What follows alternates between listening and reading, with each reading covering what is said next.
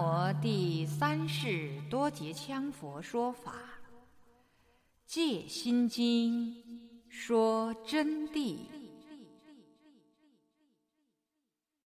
各位听友您好，感谢您今天继续收听中文版《戒心经》说真谛。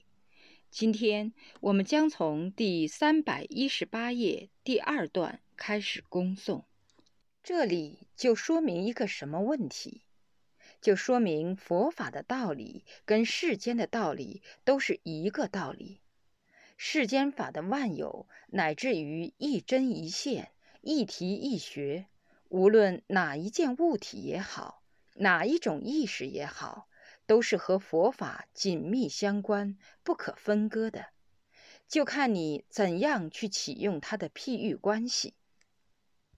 比如说，刚才我说到这个电冰箱的问题，电冰箱它本体是不动的，那么你要让它动，要去执着它的冷，那么你要启动缘起，它才会充起电动起来。电灯泡也是这样子。电灯泡本体不动，你要想它亮，你就要把它接好线，线接好了，然后去按开关，它才会亮。同样是一个道理。因此啊，执则生缘，只要你一执着，缘就生了。那么人也就是一执着，意念一动，起心动念，他的行动三业，只要一执着，马上就生缘。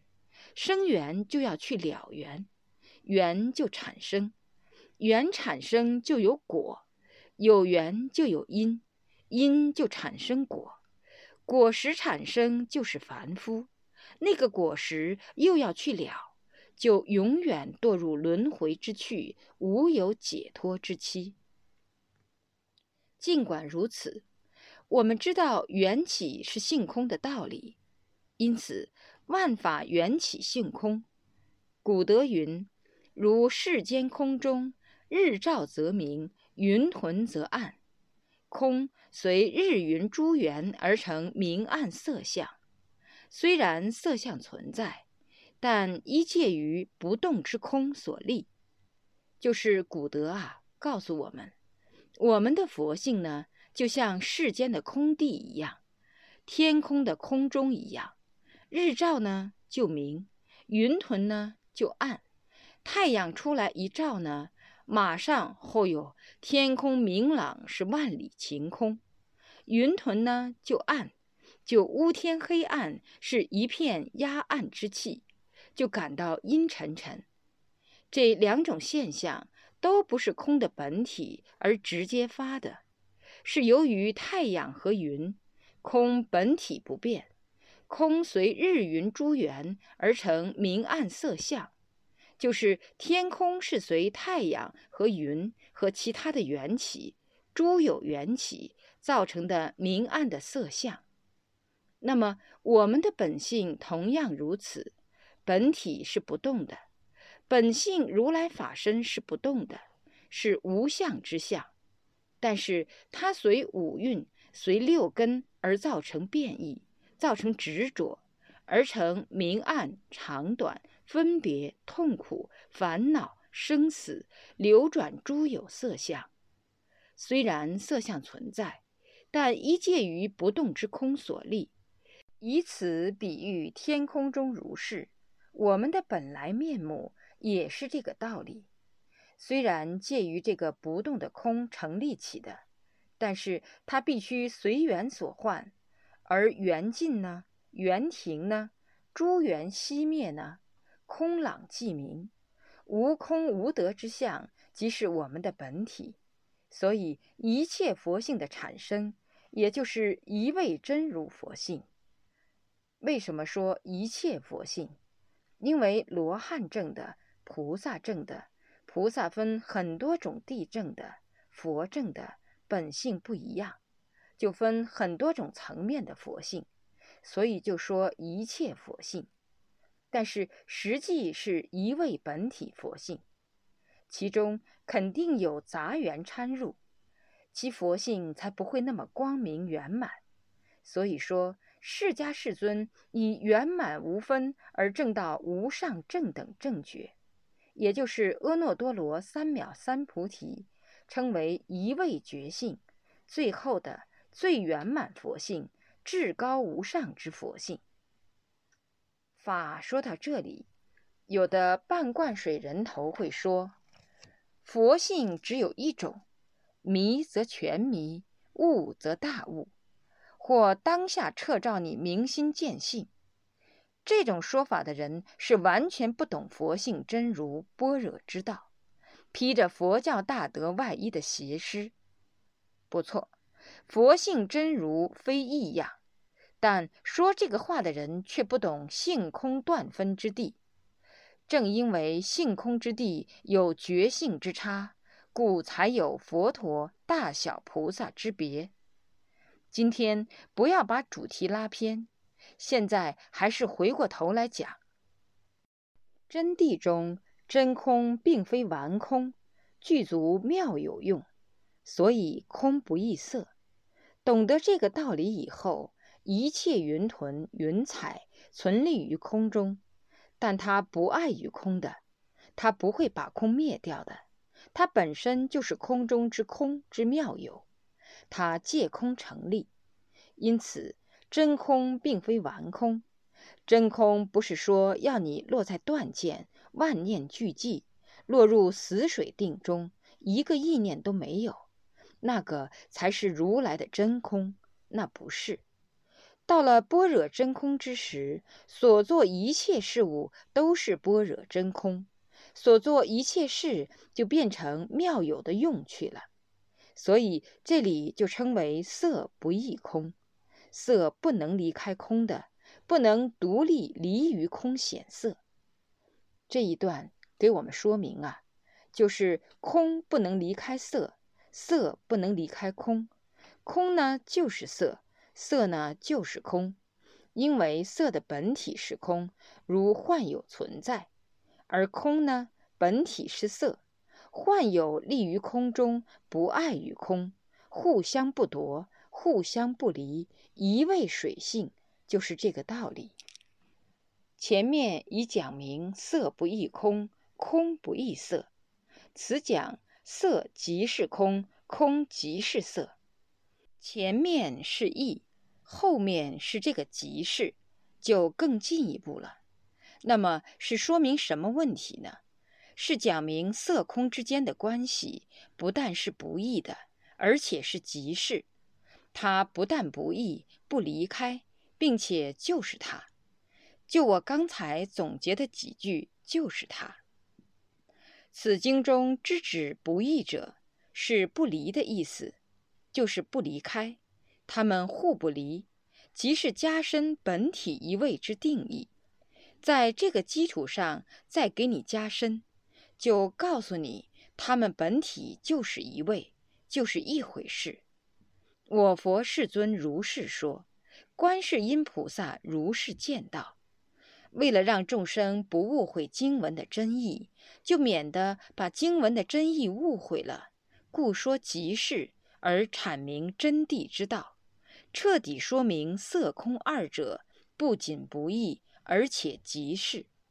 就是说。佛菩萨哀悯于我们，为了把真理、般若的真理和我们个人的本来面目的真理告诉同学们，告诉所有的众生，为了彻底阐明空色两者不是两者的问题，而是本身一体的问题，所以就进一步用即是的道理来给我们说。这里指的即是。不是说将两个一样的物件并合而言，不是说把两个东西、把这两个杯盖合并在一起来谈这个问题，而是指的本身就是一个杯盖的问题。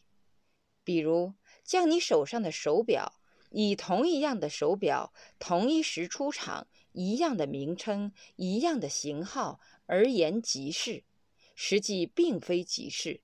实际上，它不是即是，因为手表虽同，但终归是两只表。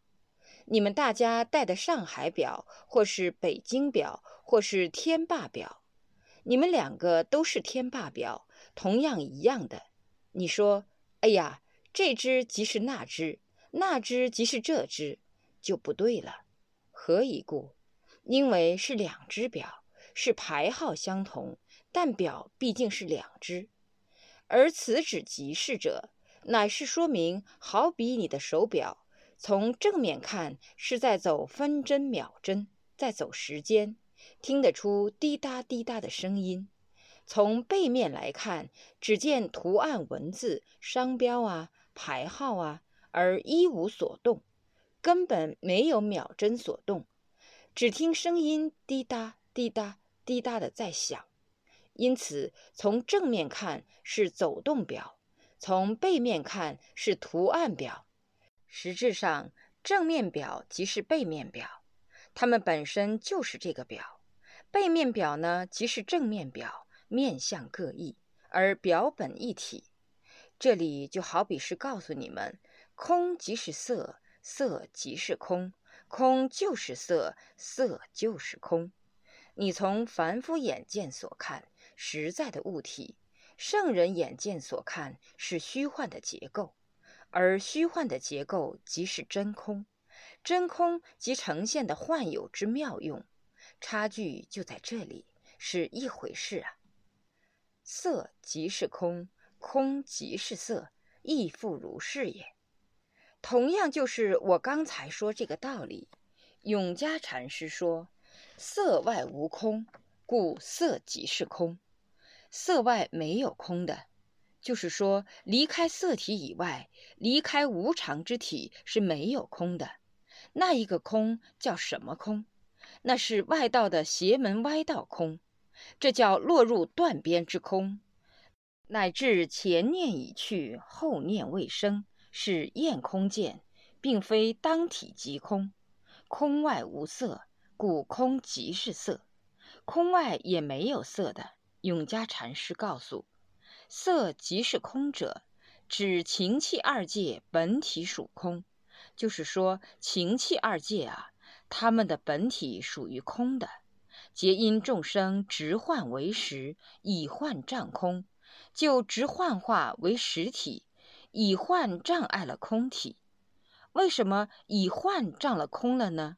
是由于六根着六尘，着色声香味触法，眼耳鼻舌身意，把色声香味触法执着到这样使用。然后自信不空，五蕴实有造成的，这样子空寂不下来，所以才认为外色一切是实在的。但要知其色障其空不灭空，虽然障了空，但是空没有灭掉的，故不须灭色后方能空。所以不能把色灭了以后，然后才能空。因为它障空虽然障了，但是空并没有灭的。比如说，你们坐在这个佛堂里头，把空障到的，你们的本体有爱之物，有爱之色体，但是它不灭空，空并没有灭的，因为你们本体属空。虽然你们全部把它障到了，但是空照常如如不动的。它并没有受到任何干扰，本体上实质是空的，故不须灭色后方能空，不能把色灭了再空。一切有为法皆属无常，有情决定死，无情决定灭，无有一幻化属实。如水中月，夜来则明，天明则无。虽有色见，本非实有。水中何来有月？镜中见相，何来有相？但知色依空显，色空不异。就是知道了一切有为法都是无常的。虽然在这出现了，它在无常，本身就不是你本体，它本身就在无常变化。说你本体的时间又没有了。这三世之法，你们听到过的啊。而且当体即空的道理是大成观的，如来正地也可以说中观，亦可说他空观，更说明了这个问题。三世一切这个虚空观的道理还是小乘的。如果你懂得大乘，你就更能听懂我这后面讲的道理了。有情决定死，无情决定灭，无有一幻化是属实在的，没有一个东西是实在的。就好像水中的月亮，晚上一来的时候，月亮在水里就看得清清楚楚的。但是顷刻之间，天亮以后，一下儿就没有了。虽有色见，本非实有。虽然这里面存在，但实际上它并没有的。水中没有月亮的，镜中我们看到的像，像也不在镜中。那是光所反映成的幻化假象，根本没有什么像。但知色依空显，色空不异。就是说，但是你知道色是依附在空上显出来的。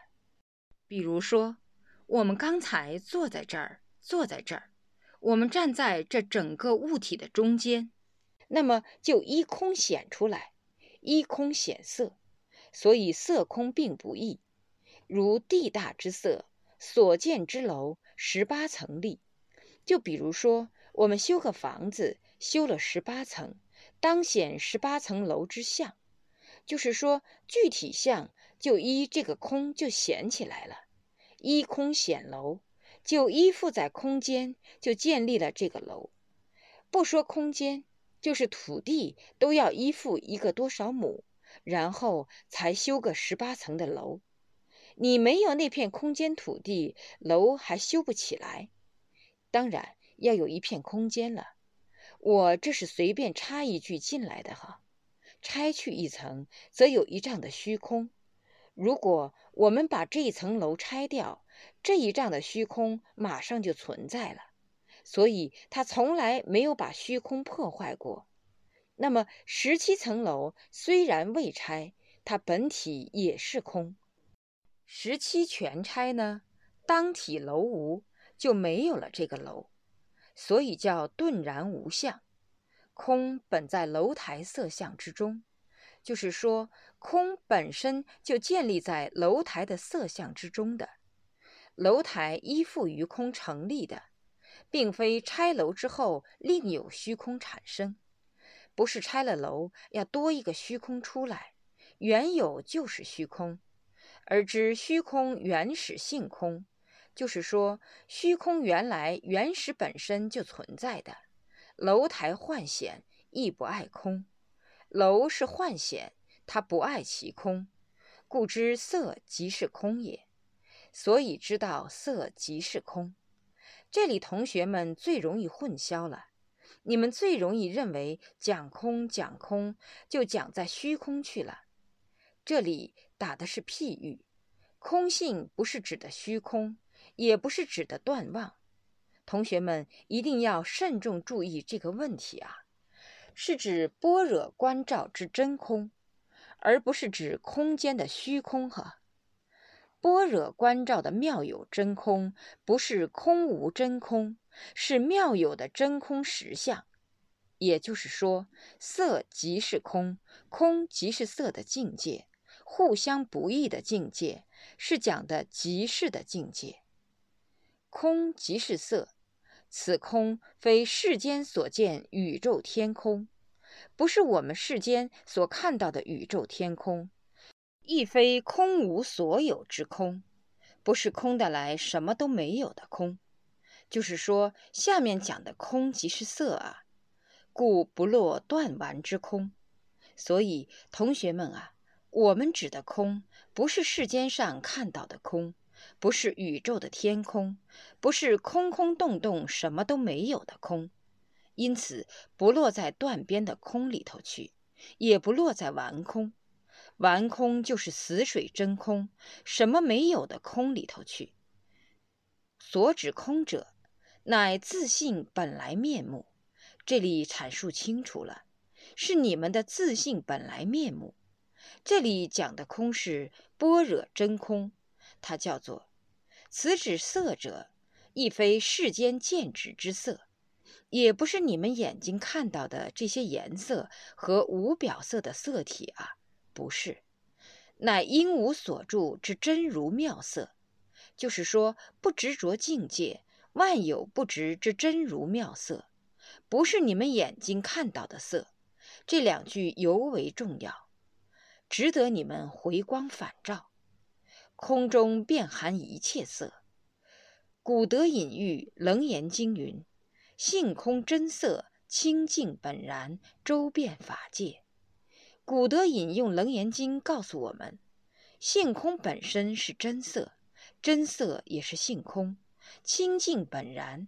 而所指的清净，就是本身无着无相，无有幻象，无得之相，周遍法界。所谓法界，就是无边境界，无边佛菩萨的了脱生死圆满法界，就是无上正等正觉菩提法界之无边。空色二法，譬如水与波，就是水啊，跟波浪一样，水作本性空，水呢就好比是本性，把它当成空，波为物象色。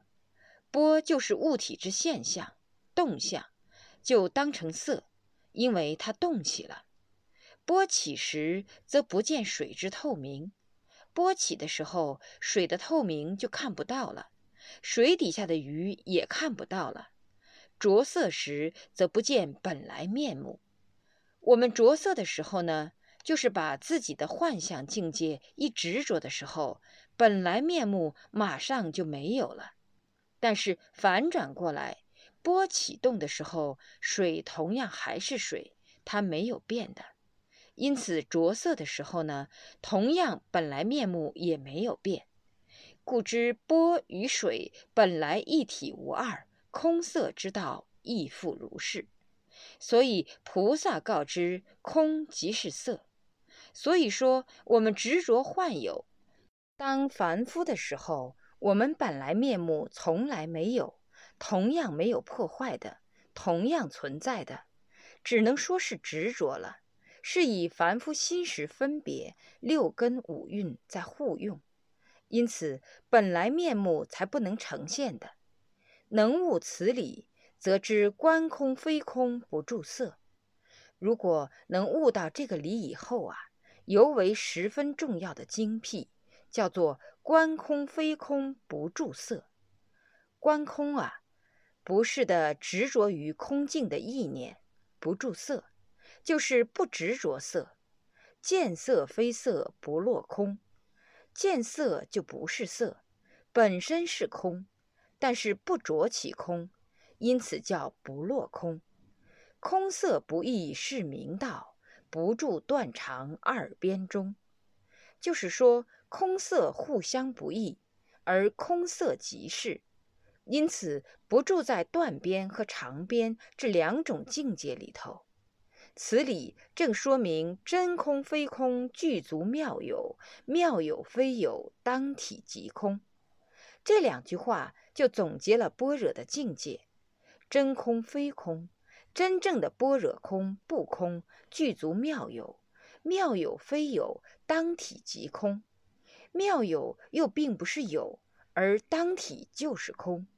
凡任色是色，空是空，色空分割，不知色空相即之见者，均为外道或小乘，是无法启用观照般若，以于开敷实相般若之境的。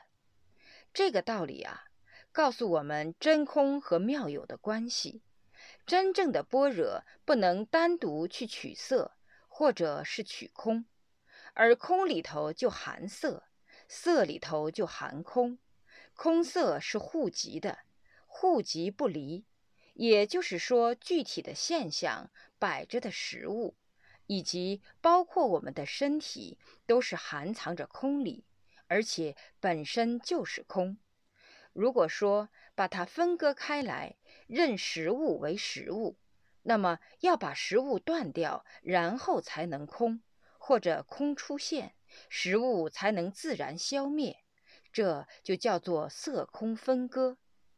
这种不知色空相即之见地呢，都是外道或者是小乘。外道就是指的佛教之外的道，普通境界。再高一点，无非就是罗汉，但是都称为小乘。他们是无法启用真正的无上智慧，观照般若实相离体的，就根本不可能以观照般若进入文字般若的，以文字般若悟彻实相般若之理，由实相般若之理反照实相之境，而于境当中不执着，得到般若的至高无上圣境界的。凡夫若欲脱离苦恼，首先必了知色不异空，即可依法断除世间尘劳之炼狱，亦可不执荣华富贵、色情财物之无常空相。如果明白了这个真空妙有之间的关系，那么自证菩提之境。但是反转过来，不明白就等于是凡夫。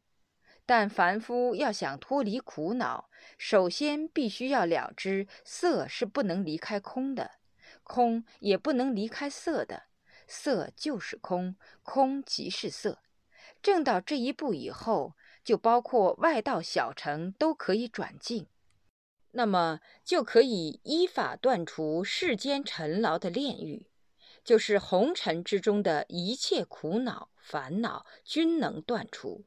一切恋情、爱欲、食欲都可以断除，亦可不执荣华富贵，就包括当官发财、荣华富贵，同样不予执着。对于色情财物，一下断而空相，并且了解它的真含之质是无常性的，是在成住坏空的变化。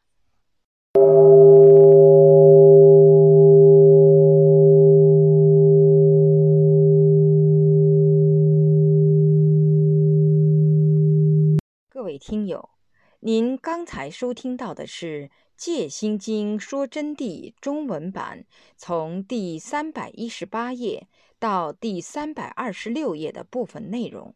感谢您的收听，我们下集再会。